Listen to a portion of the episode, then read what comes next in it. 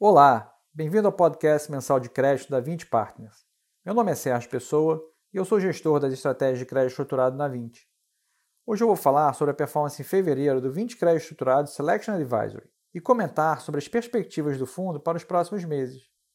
O VCE encerrou fevereiro com rentabilidade equivalente a 169% do CDI, comparado com 145% nos últimos seis meses e 135% nos últimos 12 meses uma evolução importante e feita de forma gradual para preservar as características de baixo risco e de baixa volatilidade do fundo.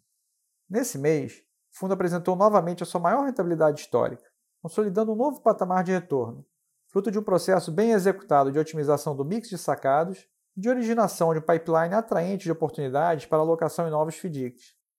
Em fevereiro, o FDIC cadeia de fornecedores se manteve como principal contribuidor de performance do fundo, seguido pelos FDICs Cifra Plus que atua no segmento de multicedente e multisacado, e pelo FDIC Sol Fácil, cujo foco são operações de empréstimo para aquisição de painéis solares.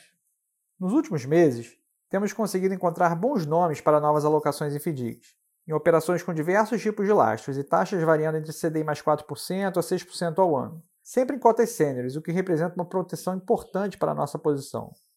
Temos atualmente em análise dois novos ativos com lastro multicedente multisacado, e um ativo com lastro empréstimos consignados privados, que poderão entrar na carteira nos próximos meses, alcançando uma diversificação ainda mais sadia para o fundo. Com relação à carteira do fundo, aproximadamente 40% do portfólio segue investido no FDIC cadeia de fornecedores, que opera o desconto de duplicatas performadas e confirmadas junto a empresas de grande porte e baixo risco de crédito. Os outros 60% estão investidos em um portfólio diversificado de cotas sêniores de FDICs, com diversos tipos de lastros. Temos atualmente 21 diferentes emissores de FDICs na carteira, representando em média 2,7% do PL cada um, em cotas sêniores e com elevado grau de subordinação. Bom, vamos terminando por aqui hoje. Muito obrigado a todos pela atenção e até o nosso próximo podcast.